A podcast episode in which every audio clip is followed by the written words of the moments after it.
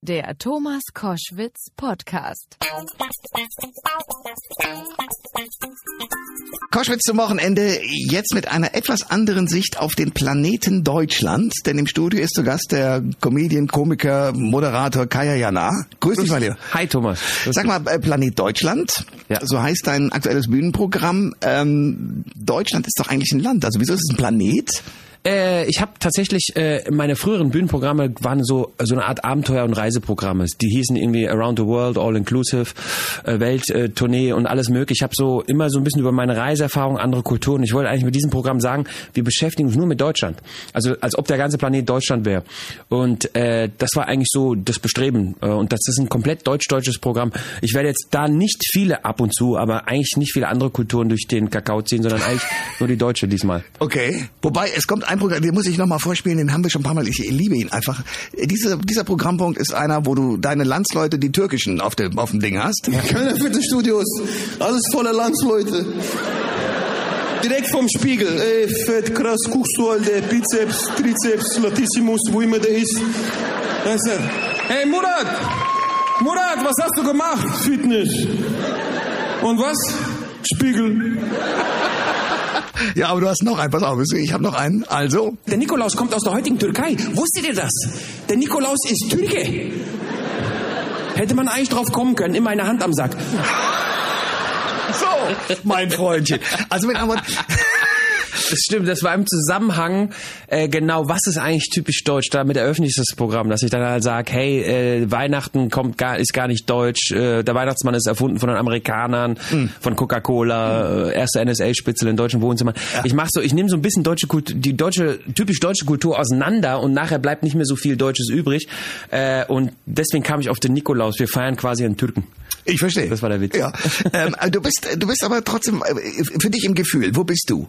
Weil du sagst, meine Landsleute, das ist ja nur Türkei dann, ne? Ehrlich gesagt spiele ich immer damit. Meine Landsleute sind auch die Deutschen, meine Landsleute sind die Türken. Ich bin natürlich irgendwo zwischen den Grill gefallen. Ich bin die Generation, die aufgewachsen und geboren ist in, in Deutschland und sich beiden äh, Ländern irgendwie äh, zugehörig fühlt. Natürlich bin ich mehr Deutsch als Türke. Mein Türkisch ist schlecht.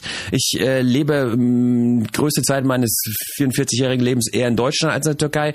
Natürlich sehe ich mich eher als Deutscher, aber ich werde auch oft als Türke gesehen in Deutschland und deswegen nehme ich auch gerne die Position ein.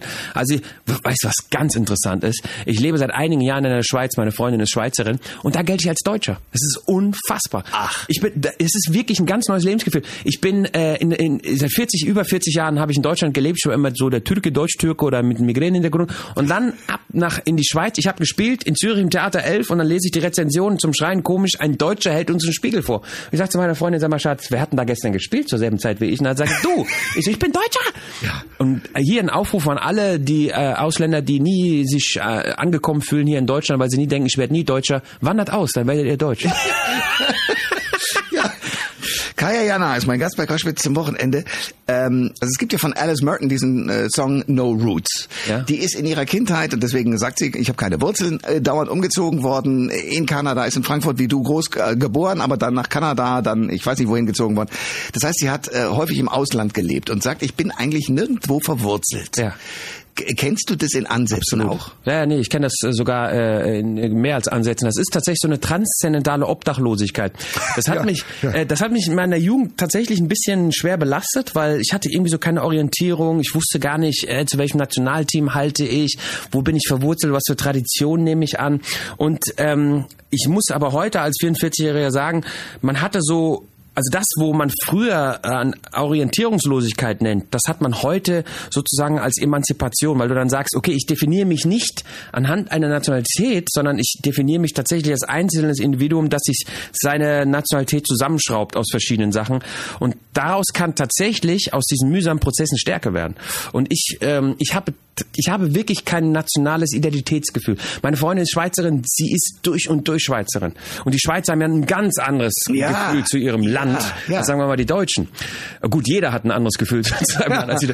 Aber äh, ich finde, das kann auch eine Stärke sein. Und ähm, ich habe da überhaupt keinen Patriotismus, äh, ob es jetzt die positiven Eigenschaften des Patriotismus habe ich nicht, aber auch die negativen Eigenschaften des Patriotismus habe ich nicht. Ich finde, das ist ein Gewöhnungsprozess und irgendwann kannst du selber entscheiden, pass auf, ich sehe mich jetzt nicht als Deutscher, Türke, Schweizer oder sonst was, sondern ich sehe mich erstmal als Mensch und dann äh, kann ich mich weiter definieren durch, keine Ahnung, irgendwelche anderen Dinge, auf die ich stolz sein möchte, aber es muss nicht das Land sein.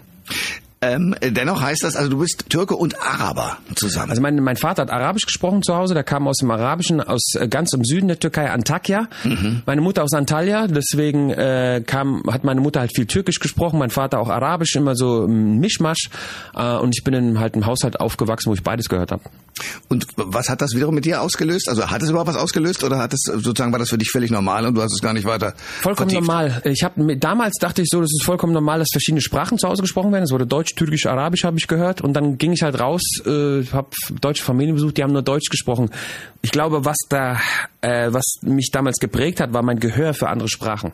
Ich mag Du kannst das. ja wahnsinnig schnell andere Leute adaptieren. Das, Genau. das fällt mir auf. Das beneide ich ja. Ich, ich mag dieses Imitieren. Ich nenne Ja. es Spiegelreflexsyndrom. Wenn du zum Beispiel mit, mit einem Akzent zu mir kommst, dann kriege ich fast deinen Akzent, ohne es zu merken. Also mich haben, keine Ahnung, französische Touristen fragen mich nach dem Weg und sagen, äh, entschuldigen Sie mich hier, äh, wir haben uns verlaufen. Äh, wo, wo geht es zu Bahnhof? Und dann antworte ich quasi selber als Franzose, ja, ich muss überlegen. Äh, das ist total bescheuert. Äh, Und der, der fragt dann, sind Sie Franzosen? No, äh, ich weiß auch nicht, warum ich so rede. Das ist dieses bescheuerte Akzent annehmen, das habe ich definitiv von meinen Eltern, weil zu Hause wurde so durcheinander geredet. Und, äh, und noch ein Effekt hat das, wenn jemand Deutsch spricht, gebrochen Deutsch mit einem Akzent, da wird mir immer warm ums Herz. Weil ich habe immer diese Schwäche, ja, dieses Brechen des Perfektionismus, erinnert mich immer an meine Eltern. Ich habe meine Eltern natürlich geliebt und jeder, der zu mir kommt und nicht so richtig gut Deutsch kann, da habe ich irgendwie so warme Gefühle für, weil das erinnert mich immer an mein Elternhaus. Und ich glaube, diese Liebe zu Akzenten und Dialekten, die, die kam aus meinem Elternhaus, aus meiner Jugend und die, die, äh, damit äh, belästige ich jetzt alle möglichen Menschen, die nicht Aber mit, ho aber mit hohem Vergnügen, muss ich sagen. Ja. Danke. Kaya Jana ist mein Gast bei Koschwitz zum Wochenende. Du bist ähm, immer frohgemut durch die Welt gezogen. Das ist ein Teil deines Berufes natürlich, aber teilweise bist du auch, glaube ich, so. Ne? Du, Das, du äh, kannst das gar nicht. hat mir meine Mutter, meine Mutter hat immer viel, also lacht immer, lebt noch zum Glück. Äh, ja, meine Mutter hat sämtliche Widrigkeiten in ihrem Leben und sie hatte kein einfaches Leben immer mit viel Humor genommen. Das habe ich von ihr, ja. Ja, und mit diesem Gefühl, auch mit diesem Strahlen und, und mit Charme Leute, die auch doof sind, rumzukriegen. Das ist, glaube ich, eine große Stärke von dir. D- d- Dort, aber wir haben im Moment auch gerade auf dem politischen Sektor es ja mit reichlich Dumpfbacken zu tun, Ja. die aber leider eine große Gefolgschaft hinter sich Ja, kriegen. ja. Wir brauchen gar nicht nach Amerika zu gucken. Da ist es ganz furchtbar. Aber du kannst auch diese, diese Entwicklung Ausländer raus, wir wollen wieder rein unser Land haben, überall verfolgen. Mhm. Das ist doch für dich eigentlich der Super-GAU, oder nicht? Ähm, es ist auf einer menschlichen Ebene ein bisschen enttäuschend, weil man ist ja ein paar Jahre schon in Deutschland unterwegs und man hat ja auch ein paar Generationen mitbekommen. Ähm, man verliert manchmal ein bisschen so den Mut, weil man denkt, das kann doch nicht wahr sein.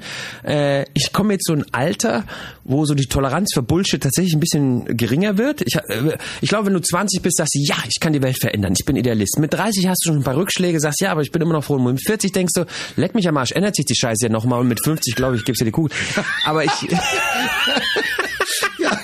Aber man, ich komme da so, so langsam, dann kann nicht wahr sein. Vor, vor, als ich 20 war und ich habe diese ganzen äh, Jungs getroffen, die alle so ein bisschen assi, ein bisschen ey, euch auf die Fresse und so, da dachte ich, sie sterben bald aus, weil die haben gar nicht die Intelligenz zu überleben und die gibt's aber immer noch und die haben jetzt Kinder und die reden jetzt, hey, krass, alter Fett.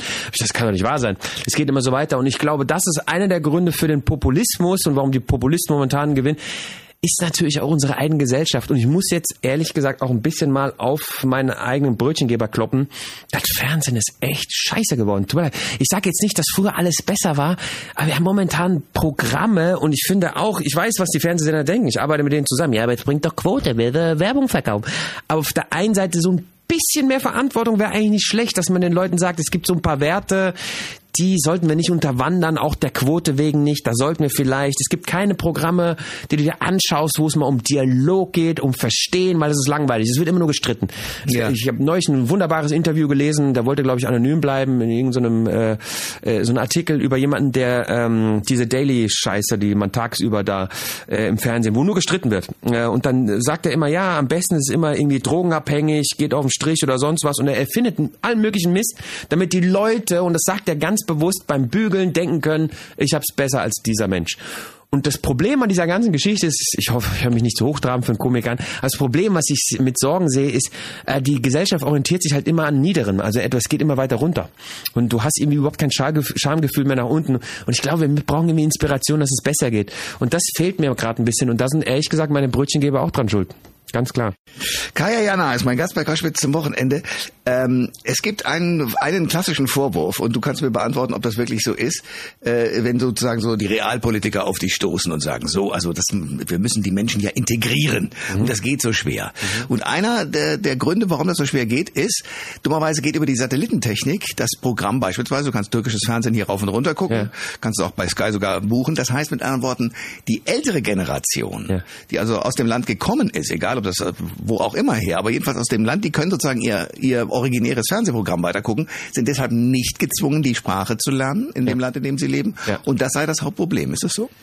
Ist, ist glaube ich, ein, ich glaube, es ist nur eine Konsequenz von etwas. Also ich sehe es an meiner Mutter. Meine Mutter ist äh, eine humorvolle, intelligente Frau, aber sie kann bis zum heutigen Tag nicht richtig, also schon gut Deutsch, aber immer noch, wo du sagst, hey, in 40 Jahren, da hättest du eigentlich noch ein paar mehr Fortschritte machen können. Und wir haben uns oft mal drüber unterhalten und sie sagt, Kaya, ich habe einfach nicht so den richtigen Zugang zur Sprache so wie ich zum Beispiel heute nicht so einen richtigen Zugang zu Türkisch habe. Also ich, ich konnte mal Türkisch als Kind, also auch nicht so wirklich wahnsinnig gut.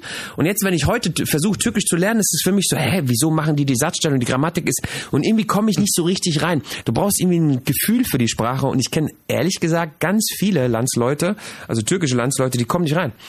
Und ich glaube, umgekehrt wäre es genauso. Ich finde, das Ja, sind so... ich denke ich denk auch, ich überlege gerade, ich wohne in der Türkei, hätte ich auch große Schwierigkeiten, äh, das Türkisch zu erlernen. Andererseits finde ich, äh, das geht schon als Urlauber los und Ja. endet als Mensch, der dort wohnen will, noch lange nicht. Ich finde, wenn man irgendwo sich hinbegibt, Ja. sollte man die Sprache können. Also, dass man sozusagen weiß, wo man ist. Ich finde, das ist eine berechtigte Kritik, weil vor allem von der Lebensqualität her, ich meine, was hast du eigentlich für ein Leben, wenn du äh, in einem Land lebst und nicht kommunizieren kannst? Du dann du du hast ja nur die Kommunikation, du hast ja nur deine Sprache. Äh, deswegen ist das Problem von jemandem, der nur gebrochen Deutsch kann, so auf einem, sagen wir mal, äh, Niveau eines äh, Kindergartenkindes, wirst du auch so behandelt. Das ist ja das Problem. Auch wenn du komplexe Gefühle, Gedankengänge oder sonst, was, wenn du die nur einfach ausdrückst in der Sprache, wird die Antwort auch immer einfach sein. Deswegen ist ja immer dieses bescheuerte Phänomen, dass wenn Deutsch ist übrigens weltweit so, wenn jemand die Landessprache nicht kann, sprichst du ganz einfach auf Kinder, sie passen Sie auf, gehen Sie und dann wirst du auch automatisch ein bisschen lauter, weil du irgendwie denkst, der andere ist auch noch schwerhörig. Aber irgendwie ist das so ein Phänomen, das ist ja eigentlich versuchen, einen runterzubrechen auf so einen, so Verständigungskanal, der halt sehr, sehr basic und sehr, sehr und da würde ich als jemand, egal wo ich morgen auswandere, sagen, ich will aber so nicht leben. Ich will nicht auf so einem Basic-Grad von 1,0 äh, leben, sondern ich will auf 10 sprechen mit den Leuten, auf 10 von 10 Punkten. Ich verstehe im Umkehrschluss wiederum nicht, warum ganz viele sich damit zufrieden geben, kein Deutsch zu können. Ich verstehe es nicht.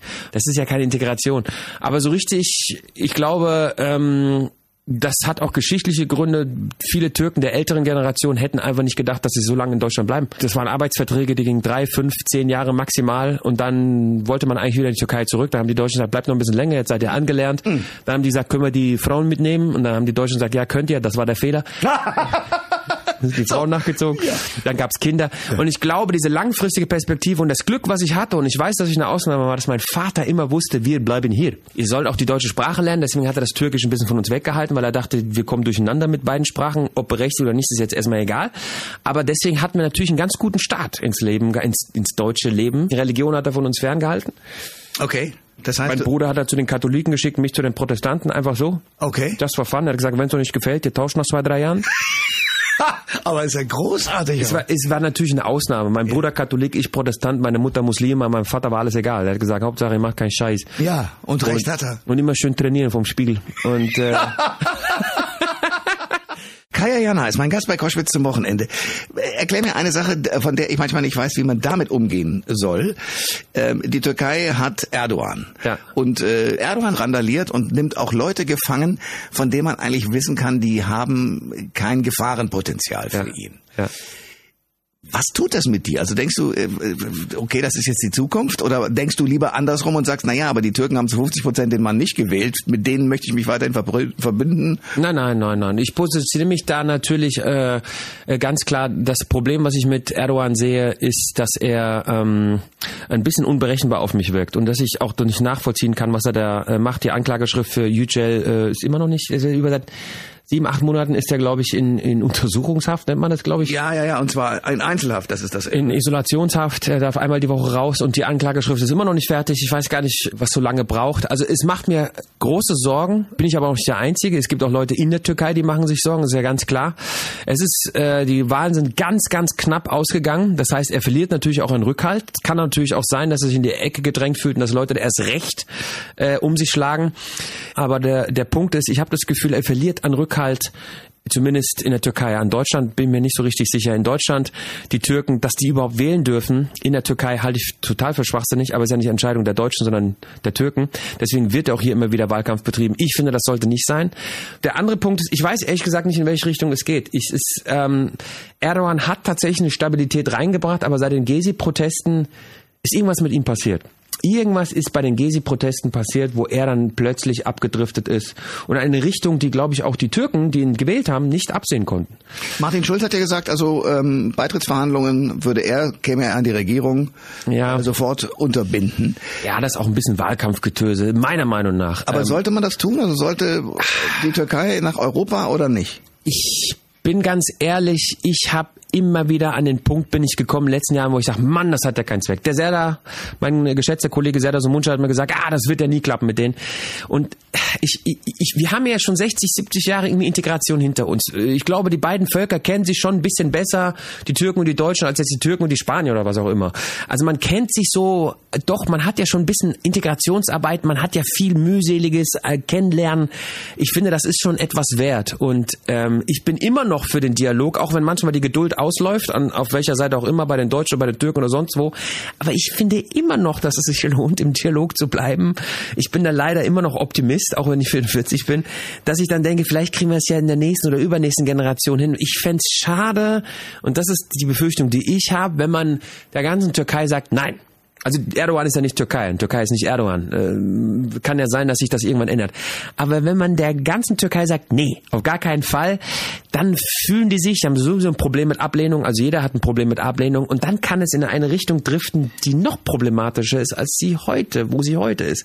Und ich finde, wenn die Türkei in die EU möchte und die EU sagt, ja, aber ihr müsst das und das und die Menschenrechte und das müsst ihr und die Pressefreiheit müsst ihr endlich mal auf die Kette kriegen, dann gibt es ja wenigstens einen Versuch einer Evolution in der Türkei zu, zum Guten hin. Und die halte ich immer noch, egal wie gering die Chance ist, besser als die Alternative zu sagen, verzieht euch, weil was passiert dann dann mit denen? Dann weiß ich nicht, in welche Richtung sie driften und die möchte ich lieber irgendwie in der Nähe haben. Klug, klug. Kaya Jana ist mein Gast bei Koschwitz zum Wochenende. Du lebst in der Schweiz. Ja. Die Schweiz ist ja deshalb so spannend, weil da auf kleinem Land, relativ kleinem Land, ja, vier unterschiedliche Völker ja. zurechtkommen müssen. Ja. Franzosen, ja. Italiener, die äh, äh, Roman äh, auch noch und, und die Deutschschweizer. Und die Deutschschweizer. Ja. So, das funktioniert da. Das ist ganz anders als in Deutschland. Das ist wirklich faszinierend. Als ich da hinkam äh, vor ein paar Jahren, habe ich gesagt, das ist eine ganz andere Atmosphäre. Die haben auch kein Integrationsproblem übrigens, also ganz gering. Die haben, ähm, äh, die haben eine ganz, ich, ich würde sie als Willensnation bezeichnen. Äh, die Schweizer und das ist in der Geschichte auch wieder äh, dargelegt. Die Schweizer haben einen, wie soll ich sagen, einen gewissen Wertekanon, eine gewisse, einen gewissen Willen, äh, in, in diese Schweiz zu leben und zu erleben und zu verteidigen die vielleicht, das fehlt ein wenig in Deutschland. Das liegt aber auch am politischen System. In Deutschland gibt es einen riesen Frust wegen der repräsentativen Demokratie. Alle paar Jahre wählst etwas und dann sagst du hinterher, das habe ich doch gar nicht gewählt. Hä, was, was machen die da? Die Schweiz hat halt die einzige direkte, funktionierende, direkte Demokratie der Welt. Und das ist sensationell, weil die Leute haben ein ganz anderes Verantwortungsgefühl zu ihrem Land. In Deutschland ist ja immer dieses Gefühl, dieses Frust, ja, die da oben machen, was sie wollen. Und man hat eigentlich gar keinen Bock, sich hier politisch zu engagieren, weil es kommt ja doch nicht, es fruchtet nicht. Und das ist hier alles so ein bisschen träge. Dann ist die Wahlbeteiligung irgendwie extrem niedrig. Alles macht irgendwie keinen Spaß. Und in der Schweiz ist es genau umgekehrt. Ich sage jetzt nicht, die Wahlbeteiligung ist auch nicht immer 100 Prozent. Es gibt manche Abstimmungen, wo du sagst, mich interessiert das verdammte Stoppschild nicht, ob das jetzt dahin kommt oder nicht, mir scheißegal. Aber es ist... der Schweizer. Ich breche nieder. Das ist wirklich. Ja. Also, ich, also meine Freundin hat ihr Wahlunterlagen zugeschickt bekommen. Äh, quartalsweise gibt's ja irgendwie drei, vier Abstimmungen. Da gibt's so Nichtigkeiten wie das bescheuerte Stoppschild um die Ecke. Aber es geht auch, vor zwei Jahren gab's, äh, sollen wir hier die schwedischen Kampfflugzeuge kaufen, den Gripen. Ja, hm. Hört sich an wie eine Krankheit, sollen wir den Gripen kaufen.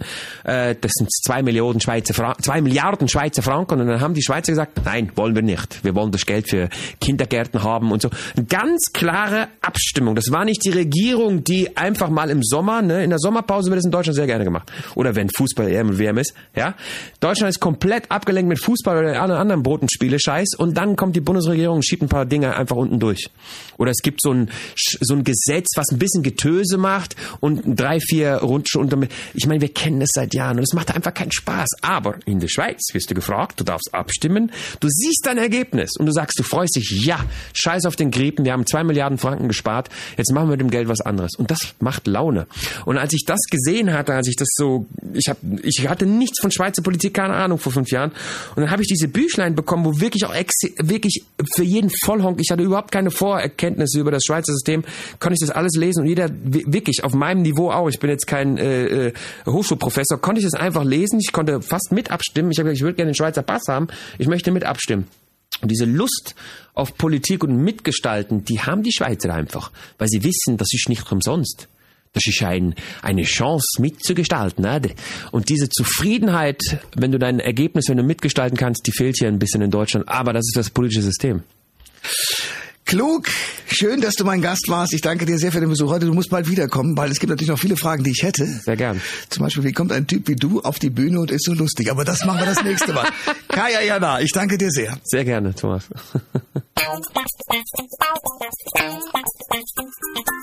Alle Informationen zur Sendung gibt es online auf thomas-koschwitz.de.